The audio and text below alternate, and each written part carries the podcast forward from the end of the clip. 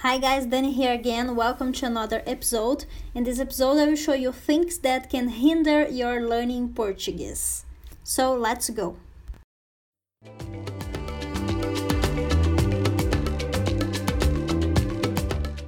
Show you what does not help you.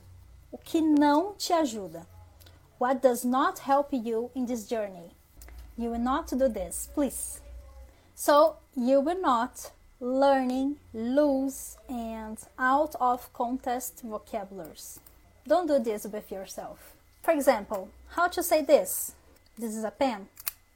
In Português, its name is caneta. How to say this in Português? Isso é uma garrafa de água. So we have two informations: a pen and uma garrafa de água, uma caneta e uma garrafa de água. So, how you use it in your life? You don't do anything with that. You are not able to talk about this. Uh, you're not able probably to create a phrase using this this word. So this is a loose word, a loose vocabulary that you learn to nothing. You need to learn things in context, okay? You need to learn vocabularies and structures and things in context.